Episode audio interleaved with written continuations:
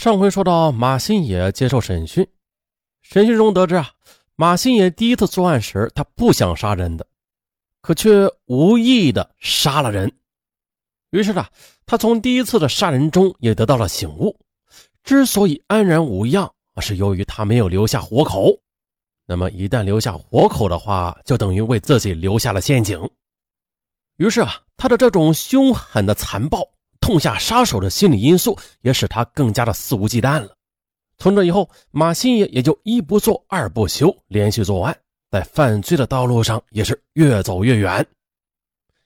一九八七年六月二十三日下午四点，他以找水喝为名，闯进铁路旁的一家居民家，见一个三十多岁的妇女在屋里的炕上叠被子，便问道：“你家几口人呢？”妇女回答：“三口人，他爸领着孩子出去了。”那妇女说完之后，就到了后窝，马新野也随后跟了进去，上去就把她摁倒，欲行不轨。他可没曾想啊，这妇女挣扎的厉害，并且大喊救命。马新野害怕了，起身踹了他两脚，转身就逃跑了。侦查员问：“你白天作案几起啊？”“三起。”“那你是怎么产生入室强奸动机的？”我就觉得白天一般是一个女人在家里，容易做成，又不容易被发现。好，继续说。事隔十三天下午的，我去找同学刘强，我见他邻居家的院门开着，窗户上还贴着喜字儿。我控制不住自己，我就开门进了屋。只见一个年轻的少妇正在伏在写字台上写着什么。听见声音之后，他看我。愣了一下，然后我就堵在门口，问他有钱没有。年轻的少妇又站了起来，他说：“你干啥的？你进屋干啥？”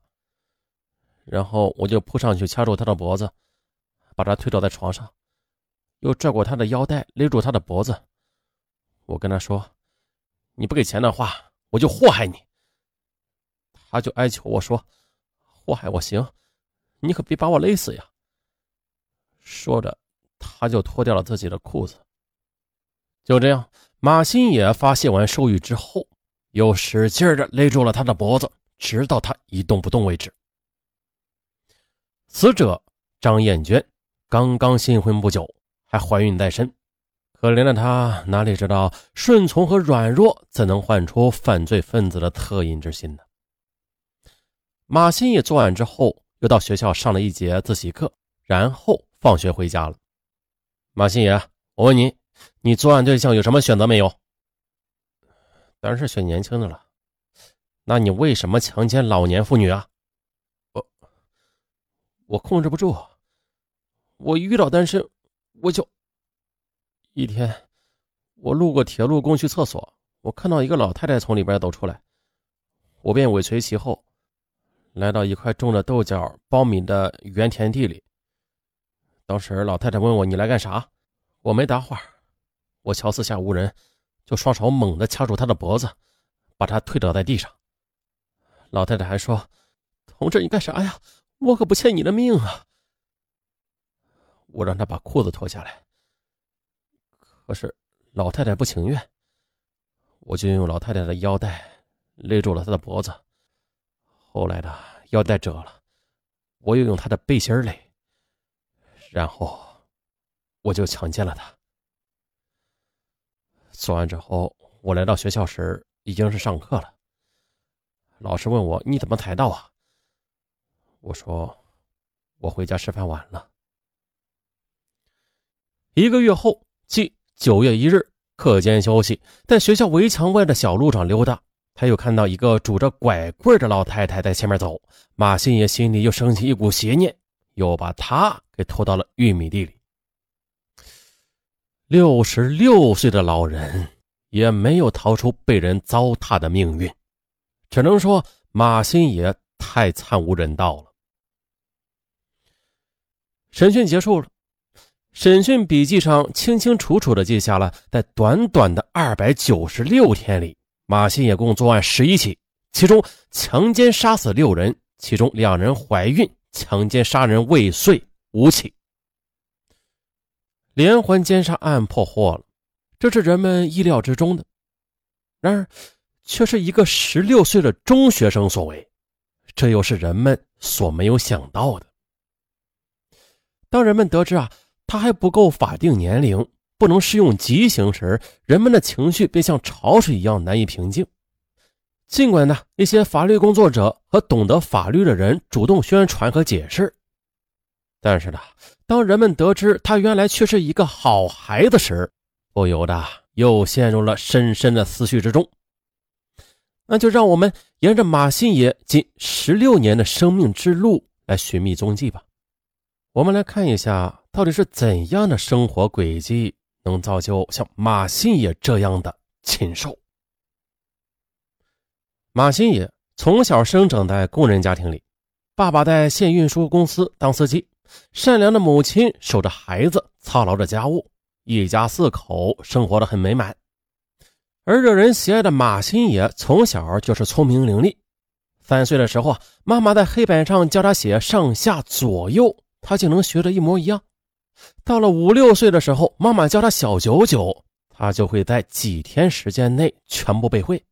妈妈，妈妈，你看这道题做的对不对呀？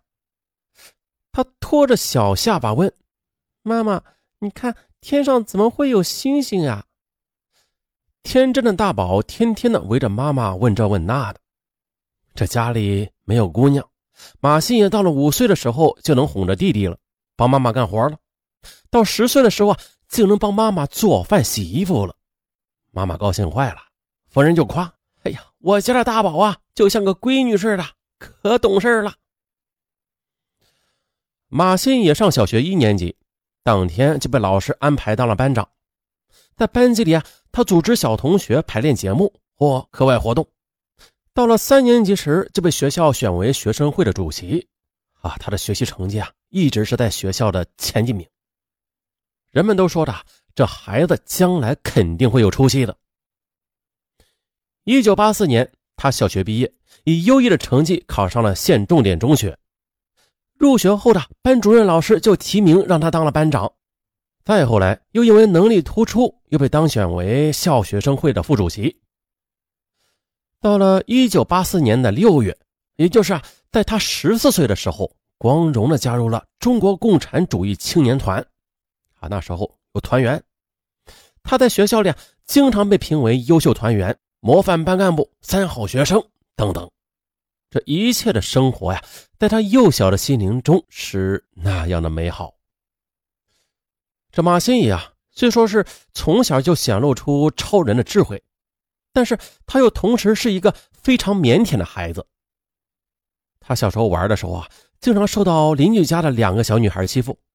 上了初中之后，没事也从来不出屋。可谁曾想到，就是这样的一个孩子，后来竟然做下了这震惊全国、骇人听闻的案件。这究竟是偶然呢，还是必然呢，还是？他的一位老师说：“简直让人不敢相信是他干的。”但是细细想来，又顺乎自然。哎，这如何说起呀？在一个人的身上，优点与缺点都是并存的，只不过两者的比重与每个人的调控不同。马新野他也不例外，但是。他却做出了似乎与年龄不相适应又超出常人的举动，这确实值得我们深思的。是啊，这一个十六岁的少年走上这样的犯罪道路，不得不让我们考虑一些问题和因素的。原来的马新也在小的时候就受到了不良风气的影响，在他幼小的心灵中也留下了阴影。虽说他老实，但是。当看到别人孩子在一起玩时，便免不了也参加过几回。可是这些稍大点的男孩和女孩啊，却在一起过家家，模仿大人睡觉，啊，偷别人的东西，等等。有一次，他也被拉入了伙，为他们偷钱包而放哨。这些孩子后来有犯流氓罪被判处死刑的，也有犯强奸罪被判十五年的。这些事情都是在马新野交代中说过的。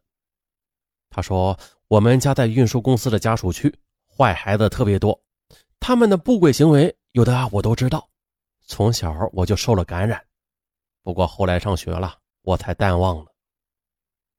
可谁曾想啊，马新也在他十三岁的时候，一件使他一生中非常痛苦的事情却发生了。一天，舅舅结婚，妈妈领着弟弟去舅舅家了，所以晚上家里就只剩下了他和爸爸。晚上，马新也召唤着爸爸，说：“爸爸睡觉吧。”可是爸爸却说：“你睡吧，我出去一趟。”爸爸说着就走了。马新也不见爸爸回来，于是他就慢慢的寻到了东院的李婶家。可是她家挂着门，嗯，没办法，他就爬到窗户上，从窗帘的缝隙往里看。可谁曾想，这一看，哎呀，便看到了不该看的事儿。